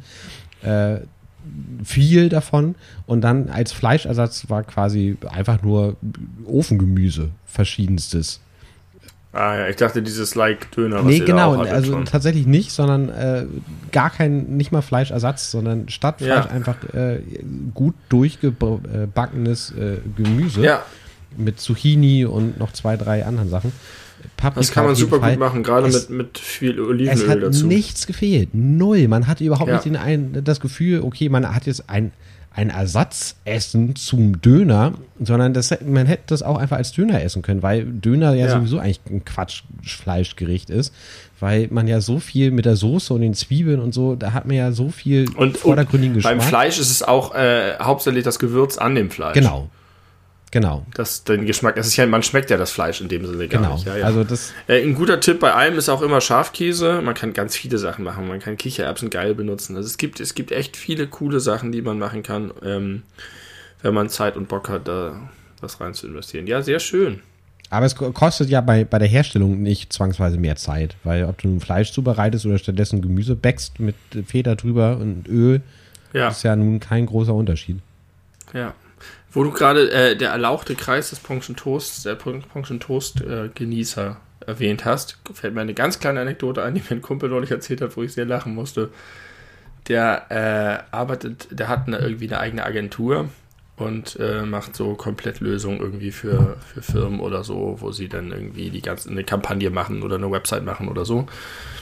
Und äh, er oder sein Kumpel oder so waren eingeladen bei einem Pitch für eine Bank. Mhm. Und zwar war das irgendeine Bank mit äh, Verbindung zu irgendeinem Adel.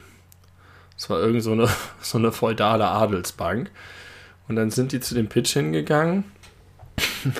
und da waren da die ganzen Mitarbeiter dieser Bank und ein, einer der Adligen. Und während des gesamten Pitches haben ihn die Mitarbeiter die ganze Zeit unironisch eure Durchlaucht genannt. Und er meinte, das war kaum auszuhalten, dieses Meeting da durchzuziehen, ohne irgendwie in Tränen, Tränen auszubrechen, weil es so merkwürdig war. So eine krasse Parallelwelt. Und das gibt es. Der Adel lebt in Deutschland und glaubt, dass er wichtig ist. Ja, spannend. Und hat so viel Geld. Sehr spannend. Wir müssen den Adel enteignen und zerschlagen. Ich sag dir das. Ja. Damit es sind viele Probleme gelöst und keine neuen verursacht. Außer für die wenigen Adligen. Ja. Aber die haben wahrscheinlich hinterher auch ein besseres Leben, weil sie diese ganze Scheiße los sind ich glaube nicht, dass das alle unterschreiben würden, dass sie das als große Scheiße alles wahrnehmen, wenn sie so, so sonderbehandelt werden. Als, äh, ja. Anfang des Jahres lief ja äh, statt des regulären Dschungelcamps die große Dschungelshow auf RTL, weil sie wegen Corona nicht in Australien äh, drehen konnten. Ja. Und da äh, ach, ich will jetzt nicht das, das Konzept erklären, aber da war unter anderem Xenia von Seeberg oder so, ich weiß nicht genau, die auch eine Prinzessin ist. Die ist einfach eine Prinzessin, ja. aber eigentlich ist sie ein Social Media Trash-TV-Star. Star in Anführungszeichen.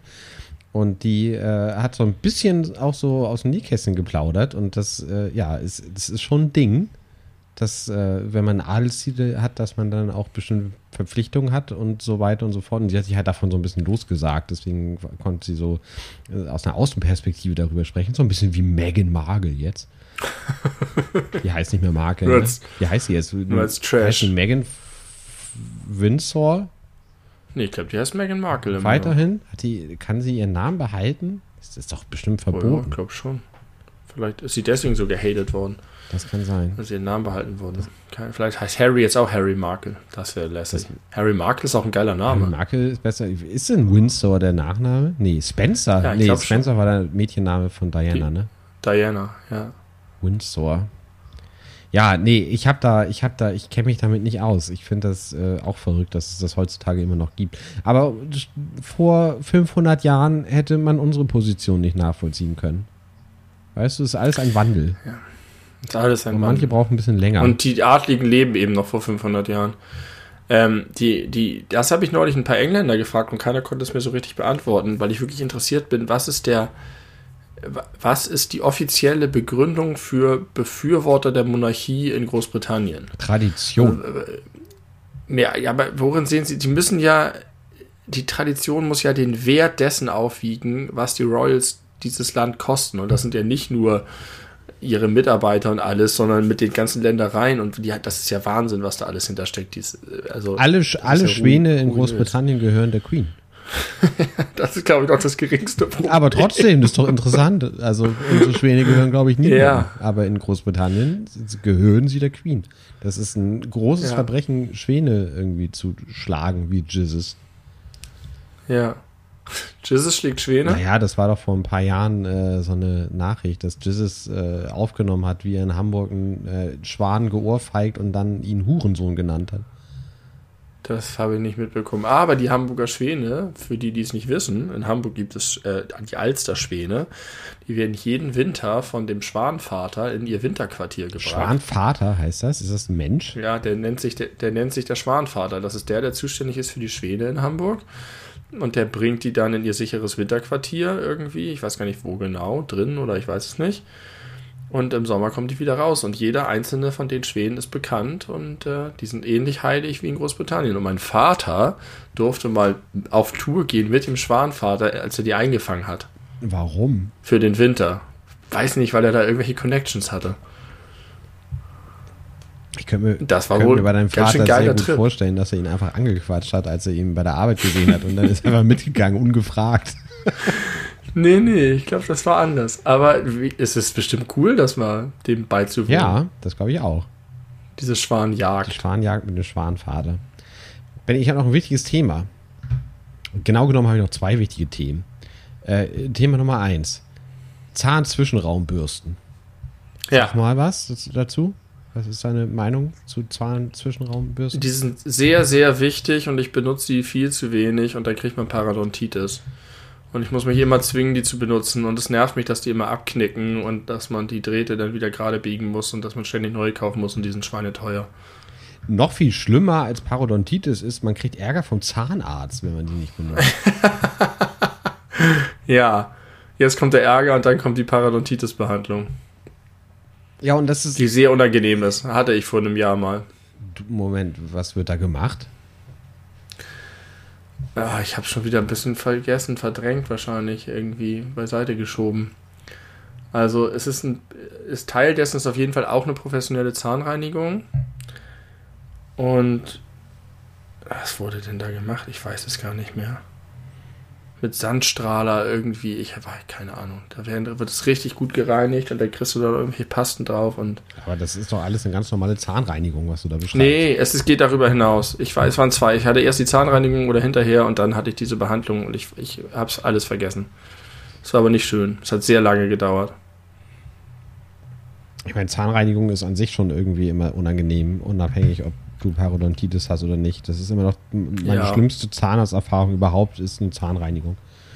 Als lochloser Mensch. Ja, ich hatte hab eine schlimme Zahngeschichte hinter mir.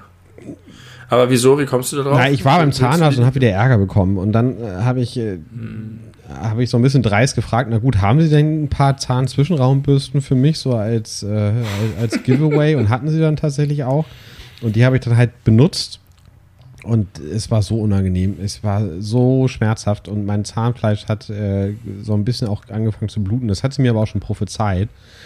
Ich hau da regelmäßig Liter in Ausfluss. Aber ich mache das seitdem, und das war im Januar, glaube ich, mache ich das wirklich regelmäßig. Und es ist nicht mehr, es wird besser. Also wenn ihr, wenn ihr Ja. da draußen äh, Angst vor Zahnzwischenraumbürsten habt, sie bringen was, die sind wichtig. Am Anfang ist unangenehm, aber nach einer Woche oder so geht das. Danach wird es und, es, es, und es blutet auch immer ja, weniger. genau. Ja, da füllen sich halt diese Taschen dann irgendwie mit Bakterien und das ist alles schlimm. Und man soll auch, wenn es blutet, weiter schön immer durch und so. Und das Geile ist ja, der Mund ist so krass durchblutet, dass wenn da eine kleine Wunde ist, du sofort blutest wie ein Schwein, aber es heilt auch extrem Ja, schnell. Schleimhaut. Weil da ja dann auch die ganzen äh, Heil, Heilplättchen, wie heißen die? Thrombozyten. Die Blutplättchen. Oder die weißen Blutkörperchen? Nein, oder Thrombozyten. Die Blutplättchen, die weißen sind die Leukozyten, die sind für Entzündungen interessant. Die sind aber bei der Parodontitis halt auch vorhanden. Also die Die Plättchen, Plättchen ja, die machen heilen. das dann zu. Ja, die legen sich da drauf Der mit ihrem dicken Sogenannter Körper. primäre Wundverschluss. Sehr wunderschön. Ja, und deswegen haut ruhig rein mit den Dingern in euren Kiefer, bis es lustig spritzt. Das ist unser Tipp von den beleuchteten Brüdern. Genau, das ist das eine Thema. Das haben wir schneller abgehakt, als ich dachte. Ich dachte, da können wir jetzt 20 Minuten drüber reden, aber gut. Äh, zweites Thema, ebenso wichtig und ebenso äh, gefürchtet, sag ich mal. Michael Buffer. Was hast du zu Michael Buffer zu sagen? Moment, Michael Buffer kenne ich nicht, aber als du den Namen das erste Mal gesagt hast, gab es ein heftiges Störgeräusch in der Leitung. Michael Buffer. Michael, natürlich kennst du Michael Buffer. Soll ich es dir beweisen? Ja, Let's get ready to rumble. Das ist Michael das Ist Buffer. Michael Buffer. Der Typ, der bei Axel Schulz und Henry Maske Boxen. den Ansage gemacht hat oder auch bei wichtigen Wrestling-Matches und bei vielen anderen großen Sportveranstaltungen. Äh, der berühmt geworden ist mit dem Satz Let's get ready to rumble und unter anderem auch dafür, dass er immer die Namen der, äh, der, also der Kontrahenten auf besondere Art und Weise langgezogen ins Mikrofon gebrüllt hat. Das war die Karriere von Michael Buffer. Und Michael Buffer hatte auch in den 90ern ein, ein, ein Eurodance-Song, äh, wo er zitiert wurde oder wo, wo so Snippets von ihm benutzt wurden, wo er genau diese Sachen sagt, was wahrscheinlich auch sehr erfolgreich war, kurzzeitig in den 90ern. Und ich habe mich gefragt, was hat der denn für eine interessante Karriere hingelegt? Michael Buffer. ist er jetzt tot nee, der oder lebt was? noch, soweit ich weiß. Ich hoffe. Ach so, ich dachte, das wäre jetzt der Anlass. Nee, nee, ich habe äh, ich hab mir neulich bei YouTube aus äh, Mangel an äh, anderen Ideen, was ich mit meiner Freizeit machen könnte, alte Wrestling-Videos angeguckt. Und da war der halt zu sehen. Und ich dachte mir, was für ein absurder Charakter. Das, also, Best of Michael Buffer. ja, das ist kurz, weil er einfach immer dasselbe macht. Und dann ist es halt mal irgendwann Henry Maske oder Axel Schulz. Und das ist das, wofür der Mann immer eingeflogen wurde aus Amerika. Und weil das einfach sein Job ist, Leute auf besondere Art und Weise anzusagen. Und davor und danach hat er nichts zu tun. Das ist doch Ähm, genial. Das ist doch ein per perfekter Job. Also ich bin ein bisschen neidisch auf Michael Buffer, ehrlich gesagt. Äh, das das habe ich die Geschichte nicht schon mal erzählt mit dem Typen, äh, der in Venice Beach in Los Angeles, als wir da waren, da gibt es die Freak Show. Da hast du mir auf jeden Fall von erzählt, aber ich glaube nicht im Podcast. Die Freak Show ist das, wonach es klingt. Da sind ähm, skurrile Menschen, die irgendwelche Merkmale aufweisen, die sie ausstellungswürdig machen und die werden dann da ausgestellt und machen eine Show und kommen auf die Bühne. Beispiele bitte. Da ist, äh, da ist eine Frau, die ganz körperkrass behaart ist. Da ist irgendein Typ, der so merkwürdige Warzen überall auf dem ganzen Körper hat. Da ist alles Mögliche. Äh, irgendwie eine Schildkröte mit drei Köpfen oder so ist da auch noch mit drin. Und äh, diese Freak-Show ist halt wie so, wie man sich das vorstellt, irgendwie in den 20er Jahren auf so einem Rummel, wo die Leute gar keine Skrupel hatten, irgendwas zu machen. Aber offensichtlich ist es auch so, dass diese Freaks, die dort sind, das richtig geil finden, weil sie sagen, sie sind halt so oder so eine Attraktion, egal wo sie hinkommen. Und da äh, sind sie sozusagen, haben sie irgendwie ein, ein Zuhause und die Leute stehen ihnen positiv gegenüber und sie können was über aus ihrem Leben erzählen und die Leute finden sie irgendwie interessant und toll und nicht irgendwie eklig und merkwürdig. Ähm, ich weiß nicht, ob das wirklich so positiv ist, aber zumindest wurde es so dargestellt. Ich bin da nicht reingegangen, weil für mich war das zu krass. Äh, ich hatte irgendwie das Gefühl, dass es unmoralisch ist, Geld dafür zu bezahlen, Freaks zu sehen. Aber meine Frau ist reingegangen. Und während sie drin war, stand vor dieser Freakshow ein Typ, der Werbung dafür gemacht hat. Und zwar nicht, äh, die haben die kein Tonband abgespielt, sondern dieser Typ hat eine Art 30-sekündigen Jingle immer und immer wieder von sich gegeben. Und da waren Leute, die mir erzählt haben, dass er das seit acht Jahren jeden Tag macht. Und der stand dann gesagt, come in, it's only five dollars uh, for all the attractions, the Bubble Boy, the Electric Lady, the Wolf Lady. Und hat das in leichten Variationen mit einem unfassbaren enthusiastisch, ähnlich wie Michael Buffer. Buffer. Vielleicht war das Michael Buffer. also, das hat mich so beeindruckt. Ich stand halt die ganze Zeit, in der sie da drin war, 20 Minuten oder eine halbe Stunde davor und wurde dauerbeschallt davon. Ich, und der macht das seit acht Jahren. Jeden Tag. Was ist das für ein Job? Auf jeden Fall ein anstrengenderer als der von Michael Buffer, weil er einfach nur äh, zu großen Events eingeladen wird und dafür Ja. wahrscheinlich dicke Gagen kassiert. Wer weiß, was der sonst so macht. Ich habe They're all live and they're all inside. Ich habe es jetzt noch Ich hab Ohr. gerade- ich ein Video davon ich hab gemacht. grad, äh, die Wikipedia-Seite von Michael Buffer offen. Äh, Ich hatte von der Freakshow in L.A. ich weiß nicht, ob die einer hat. Kann ich gleich mal gucken. Äh, Buffers weltberühmter Ruf, Let's Get Ready to Rumble, ist in den USA markenrechtlich geschützt und darf deshalb nur von Buffer selbst eingesetzt werden.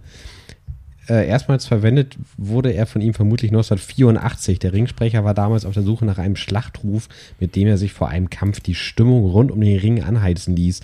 Dabei erinnerte er sich daran, dass Muhammad Ali einmal gesagt hatte, float like a butterfly, sting like a bee, rumble, young man, rumble.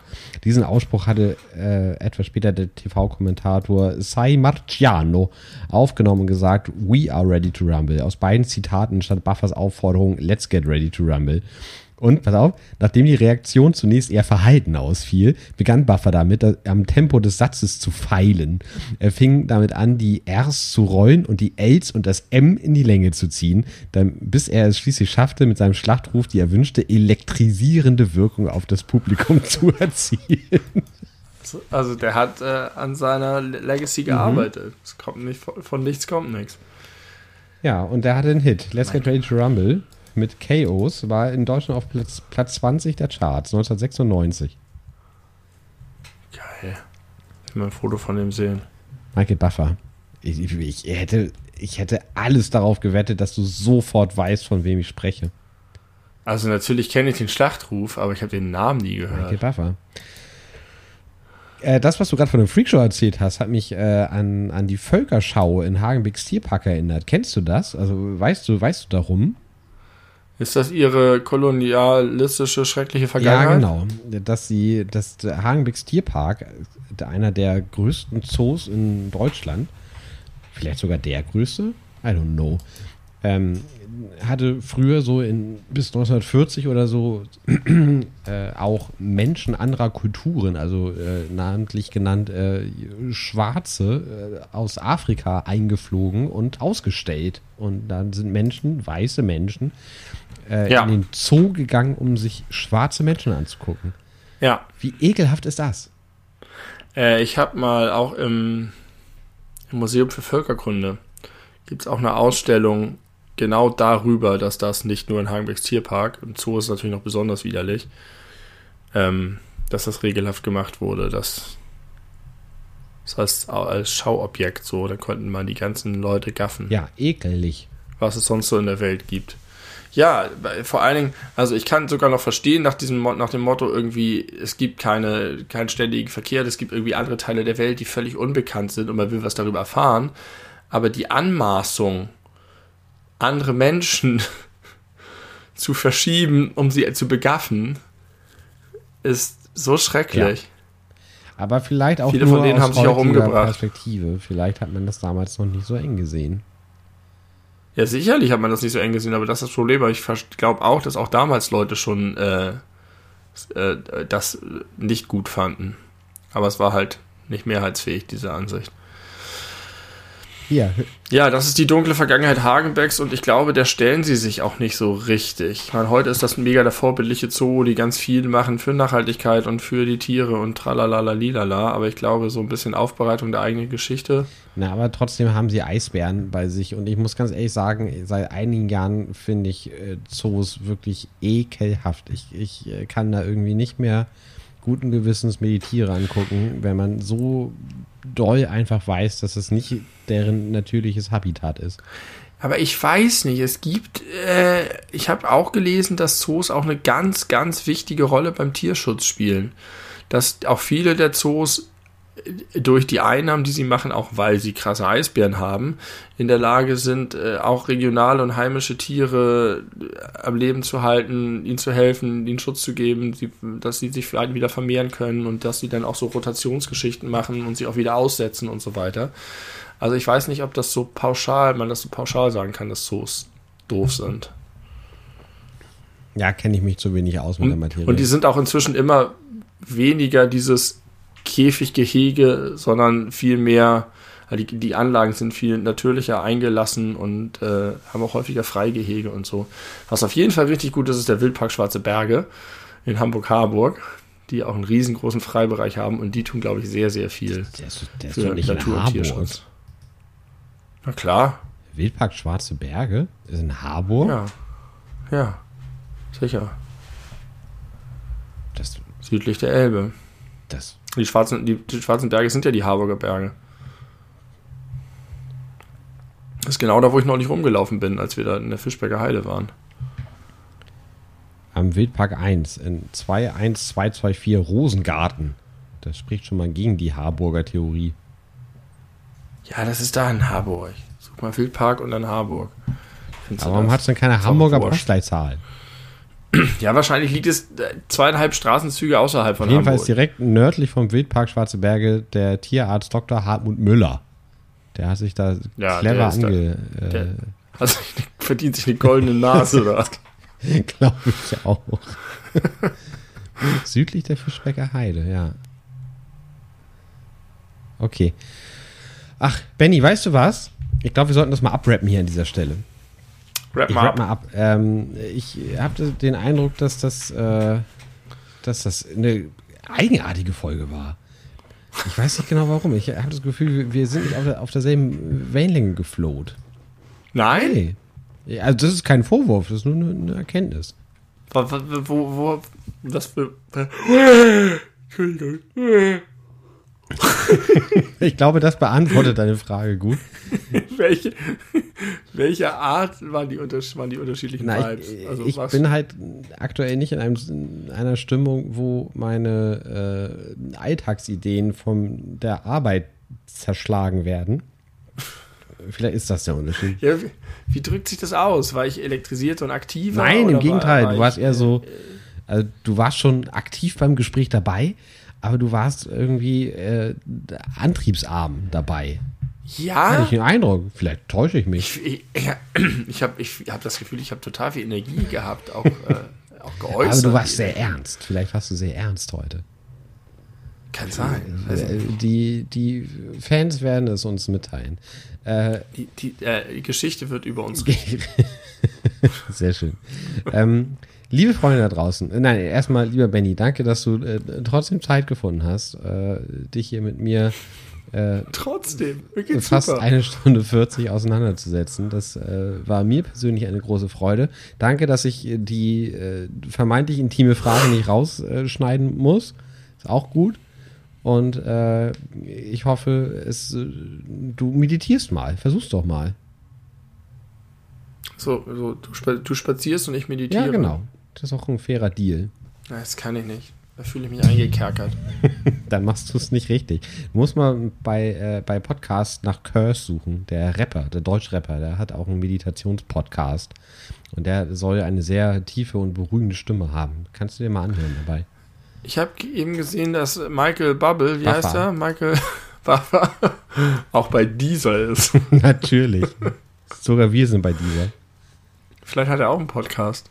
Ja, auch Meditationspodcast. Und immer wenn du dich gerade zu sehr entspannst, ruft er Let's get ready Nein! to rumble. Der heißt, der Podcast heißt Let's Get Ready to Mumble. Mit Michael Buffer. Wie gut ist das denn? Vielleicht sollten, Und immer, wenn, wenn du anfängst, den, den zu hören, dann steht da erstmal Buffering. Vielleicht sollten wir ihm das mal pitchen. Also Benny, da, da, Ja. danke an dich äh, und natürlich danke an alle, die da draußen zugehört haben. Wir hören uns in spätestens zwei Wochen wieder.